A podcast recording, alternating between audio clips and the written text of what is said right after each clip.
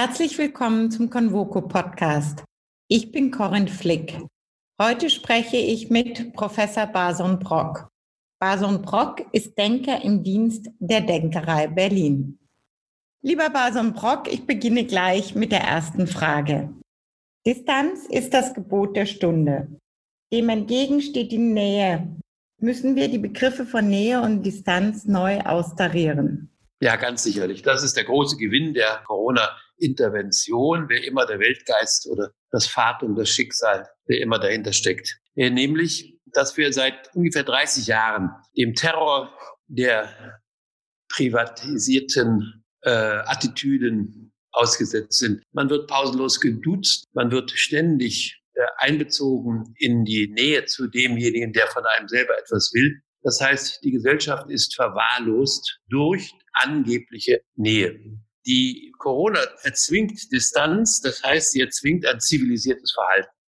Das ist ja auch in Übereinstimmung mit Thomas Mann und Co. um 1900, als zum Beispiel Tuberkulose ebenso bedrohlich war wie heute das Corona, dass sie sagt, das ist die Voraussetzung für ein zivilisiertes Verhalten. Wir verdanken den Interventionen des Schicksals oder der Natur äh, die Notwendigkeit, uns zivilisiert zu verhalten. Von äh, menschlicher Seite aus sind wir eigentlich Kulturbarbaren. Äh, etwas Übergeordnetes wie das zivilisatorische Ganze in der Beziehung den Menschen wird uns erst durch Not, durch Krieg, durch Vulkanausbrüche und ähnliches aufgelöst. Insofern ist die Corona jetzt gegenwärtig die größte Erziehungsmaßnahme der Kulturbarbaren äh, zu einer Art von zivilisiertem Verhalten. Das heißt, Wahrung der Distanz zu anderen, Wahrung der Hoheitszone der anderen, Wahrung der Autonomie der anderen, Wahrung der Würde der anderen Menschen. Und darauf kommt es schließlich an. Die Distanz ist nichts anderes als der Begriff der Anerkennung des anderen als eines gleichberechtigten anderen.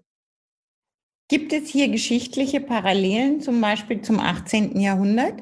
Ja, natürlich ist die ähm, Distanzierung eingeübt worden in ähm, Feudaladel und dann im 17. Jahrhundert schließlich im englischen äh, Landadel schlechthin wo man versuchte, die Würde des anderen äh, entsprechend den urältesten Ritualen äh, auszubilden. Wenn sich jemand einem Hoheitsträger näherte, zum Beispiel ein Domestike dem Herrn oder ein äh, Angestellter dem Arbeitgeber oder was immer, dann nahm er eine bestimmte Art von Distanzhaltung ein. Das heißt, er äh, maßte sich nicht Intimität an. Der Respekt zeigte sich in der Maßnahme der Distanz. Das wurde im 18. Jahrhundert als Aufklärung eingeübt. Das ist Chodowiecki als Stichemacher und äh, eine ganze Reihe von englischen Autoren, deutschen Autoren, Lichtenberg zum Beispiel bei uns in Deutschland, die das in Wort und Bild trainiert haben. Es gibt heute eine Neuauflage von Lichtenberg Chodowiecki über zivilisiertes Benehmen, wo man genau sieht, dass die Würde der einzelnen Teilnehmer an den Gesprächen, an den Spaziergängen, an den Aktivitäten vor Lord Burlings, äh, Burlingtons Haus äh, darauf äh, angewiesen sind, die entsprechende Aura zu wahren, die die Hoheitszone zu wahren. Und äh, das hat sich dann ins Bürgertum übertragen. Zunächst natürlich über die Funktionseinheiten, Chefs und Angestellte oder sowas ähnliches. Äh, aber es sollte eben losgelöst sein von den Funktionen. Es sollte den Respekt des anderen äh, ausmachen äh, egal in welcher Funktion und welcher Stellung er äh, einem begegnet. Ist es Ausdruck der Unantastbarkeit der Person? Ja, es ist in jedem Falle Ausdruck der Würdigung der anderen Person. Äh, denn Würde hat nur wer zu würdigen weiß, sagt das Grundgesetz. Man hat nicht Würde, weil man eine zufällige Verklumpung von ein paar Zellen darstellt, die auf zwei Beinen geht. Das ist keine Würde, sondern Würde haben wir durch die Fähigkeit zu würdigen. Und wenn wir Distanz halten, wenn wir hoher Zone einem anderen zugestehen, wenn wir ihm nicht zu nahe treten, dann würdigen wir ihn eben und gewinnen damit selber Würde. Das ist die große Leistung der Distanzgästen nach beiden Seiten. Dem einen und dem anderen gegenüber zeigt es wechselseitig Würdigung durch äh, die Fähigkeit, Würde zu erwerben indem man den anderen würdigt. Das ist ganz grundlegend. Zivilisiertes Verhalten ist auf die Würdigung des anderen angewiesen, um selber Würde zu erreichen.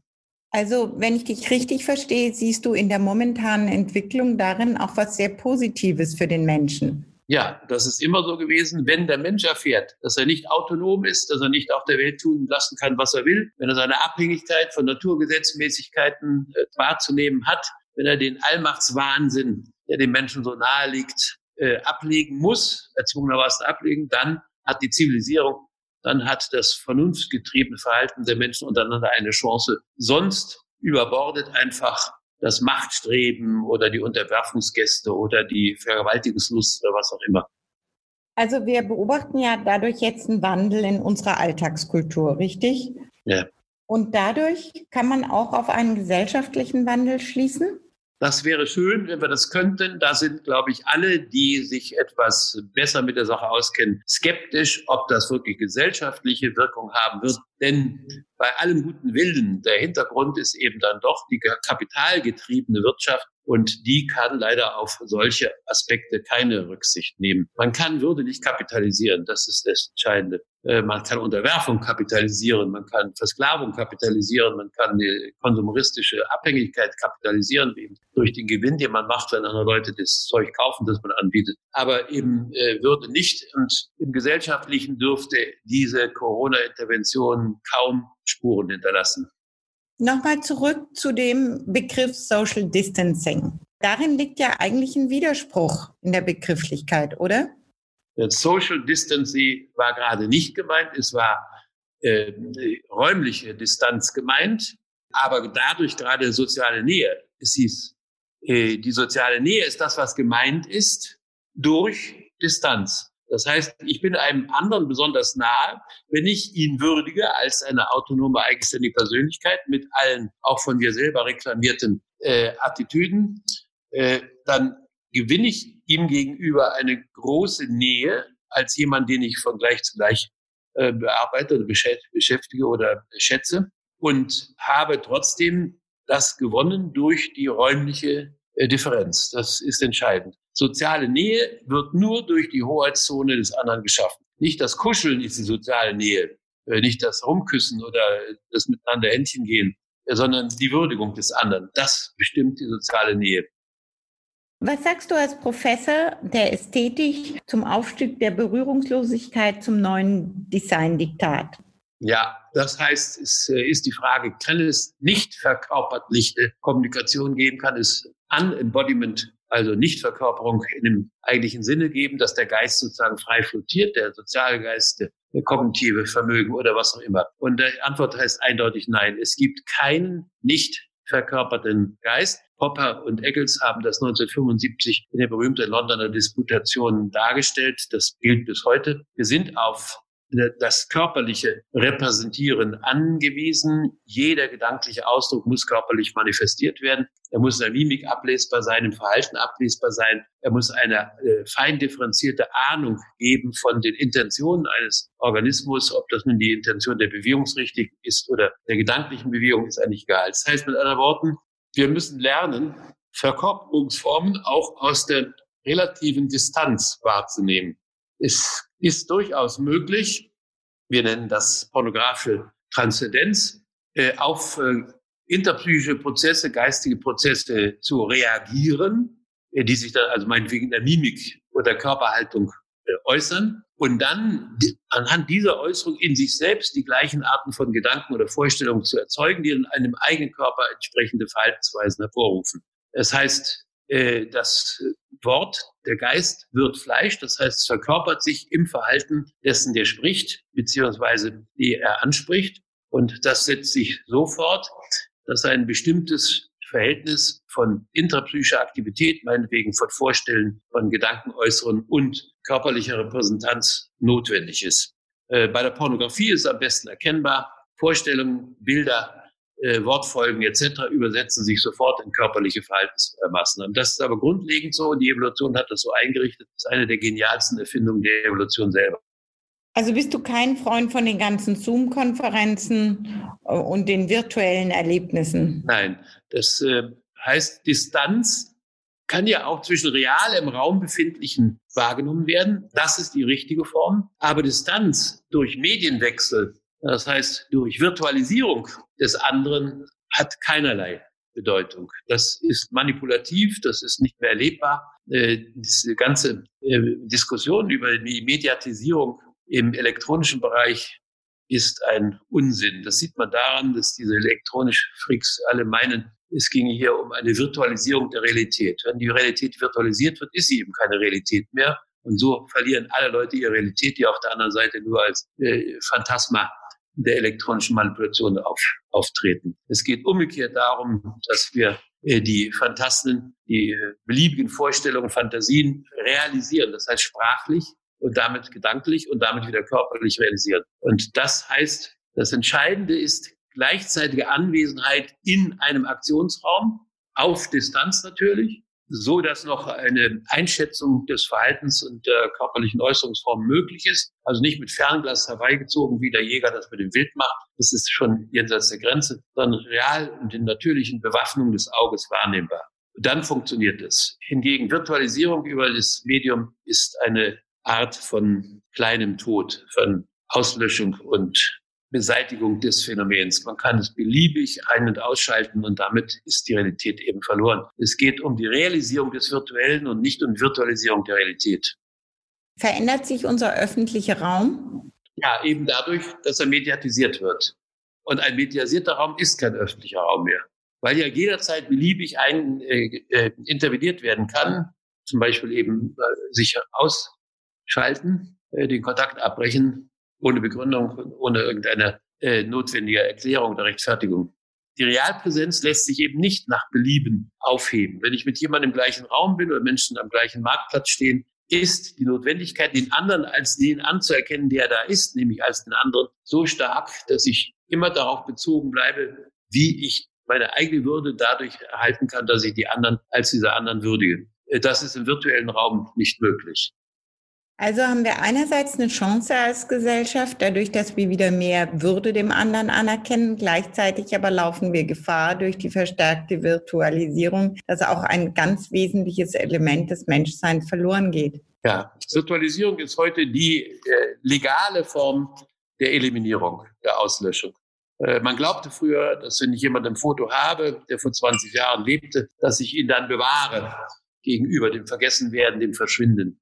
Aber heutzutage, wo jedes Foto beliebig manipuliert werden kann, ist bereits die Mediatisierung selbst die Form der Auslöschung. Und das erleben viele Leute als Demokratisierung, als im Sinne von Gleichschaltung. Es gibt kein Bleiben mehr gegenüber dem Vergehen. Alle werden gleichermaßen dem äh, notwendigen Verlust der Auslöschung durch Virtualisierung ausgesetzt. Das erleben die meisten ja als Einlösung ihres demokratischen Rechts auf Verschwinden, auf Vergessen. Das ist ganz erheblich. Einwände gegenüber die Daten, äh, gegenüber der Datenverwaltung besteht ja darin, dass dieses Recht auf Vergessen und auf Verlöschen nicht mehr gewahrt wird.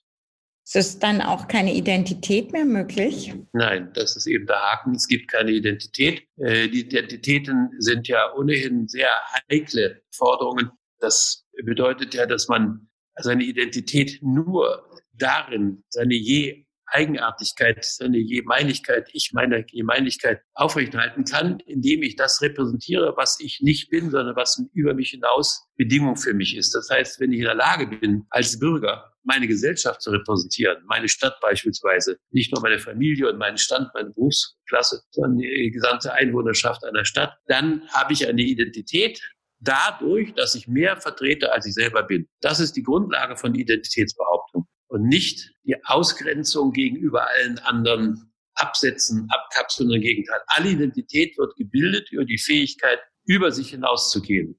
Man steht für etwas und das ist Identität. Sei es der Krieger, der für den Einsatz äh, im, Felde steht, sei es der Fürst, also eben historische Beispiele, aber vor allem im bürgerlichen Bürger oder Bürger, jemand, der im Schutz der Macht lebt, ist nur, wer mehr ist als er selbst zu sein scheint, der für die Gesamtheit seiner äh, Societas eintritt, seiner Polis eintritt, seiner Stadt eintritt. Das haben die Menschen nicht mehr gelernt. Man ist nur jemand, also gewinnt an Identität dadurch, dass man für andere einsteht, für das Ganze des Gesellschaftlichen und der Entwicklung einsteht. Sonst hat man keine Identität. Dann sind wir aber trotzdem an einem Scheidepunkt. Und es führt mich jetzt auch zu meiner letzten Frage. Wie wird sich unsere Gesellschaft durch die Krise verändern? Was ist deine größte Befürchtung und was ist deine größte Hoffnung? Meine größte Hoffnung zunächst ist, dass da das Phänomen der äh, SARS-Infektion ja die gesamte Menschheit betrifft, also sowohl global wie universal ist, dass dann die Weltzivilisierung eine Chance hat. Bisher war das ja nur durch Technologie möglich. Überall dieselbe Verkehrstechnik, überall die gleiche Medizintechnik etc. Jetzt könnte es aber auch überall zur gleichen Schätzung der Distanz als Würdigungsform kommen. Wir würden dann eine andere Art von Zuordnung der Menschheit aufeinander als einer Einheit gewinnen, wenn sie sich alle als Mitglieder einer Weltzivilisation verstehen würden. Und die, Epidemien, die Pandemien sind äh, wie alles, was Pan, also was alles das Gesamtheit betrifft, äh, immerhin leistungsfähig genug, uns zu einer zivilisatorischen Einheit zu schmieden. Unsere Kulturen sind so verschieden, obwohl sie alle den gleichen äh, Gesetzen folgen, dass da kaum eine Chance besteht, weil die Leute ja noch nicht wissen, dass ihre kulturelle Identität nur darin zu aufrechtzuerhalten ist, dass sie diejenigen, von denen sie sich unterscheiden wollen, in besonderer Weise ehren. Ich habe eine Identität, insoweit ich die anerkenne, von denen ich mich unterscheiden will. Das ist die kulturelle Identität. Zivilisatorisch wäre es dann, wenn alle untereinander diese Art von Repräsentation des Ganzen erlernen. Wenn ich heute angehalten bin, mich vor Spreading, also vor dem Verbreiten des Virus äh, anderen Menschen gegenüber, in Verantwortung von anderen zurückzuhalten, mich zu maskieren äh, und äh, Distanz zu halten, dann übernehme ich ja Verantwortung für alle anderen, auch wenn sie nicht zu meiner unmittelbaren sozialen äh, Gruppe, Familie oder Stadt gehören. Das ist die Hoffnung, dass durch diese universalen und globalen Ereignisse die Weltzivilisation tatsächlich langsam entsteht. Die größte Befürchtung besteht natürlich darin, dass die, der Egoismus der Kulturen umso größer werden wird, als man in der Tat ja nur mit kleinen Einheiten, wie etwa nationalen staatlichen Organisationen, äh, dem äh, Widerstand gewachsen ist, die medizinische Versorgung zum Beispiel garantieren kann. Das heißt, wir können nur reagieren auf unserer lokalen Basis, unseren jeweiligen Versorgungssystemen, müssen aber die gesamte Menschheit im Blick behalten. Und diese Balance wird wahrscheinlich nicht gelingen. Die Befürchtung ist, dass die kulturelle äh, Autonomiebestrebung, die Abkapselung ob nun nationalstaatlich organisiert oder kooperativ, also die Unternehmen, das ist eigentlich gleichgültig, dass diese Abkapselungstendenz, äh, wir zuerst oder wir sorgen für uns, sorgt ihr für euch, dass die umso größer wird. Äh, und das heißt natürlich am Ende, dass die Kulturkämpfe wieder zunehmen werden. Und jetzt getragen von der angeblichen Pflicht, sich vor den Übeln zu bewahren. Es geht ja so weit, dass in China argumentiert wird, selbst wenn China ein Drittel seiner Bevölkerung verlieren würde, wäre sie immer noch, wäre China immer noch die größte Nation der Welt und hätte immer noch das größte Machtpotenzial. Man könnte also sagen, es ist durchaus vermutbar, dass sich solche Phänomene dann instrumentalisieren lassen, um nationalistischen, imperialen oder sonstigen Bestrebungen zuzuarbeiten. Das ist die größte Befürchtung. Man tarnt einen Egoismus als notwendige Abkapselung durch die allen aufgenötigten äh, Phänomene, wie eben Pandemien. Äh, die ist medizinisch gerechtfertigt, aber das wird dann kulturell und politisch übertragen. Und das heißt, am Ende ist die Welteinheit, die menschliche Einheit der Weltgemeinschaft äh, noch weiter zerstört, als es jetzt ist. Das ist die Befürchtung. Bason, ich danke dir für dieses besondere Gespräch. Ich danke Ihnen fürs Zuhören und grüße Sie herzlich. Ihre Corinne Flick.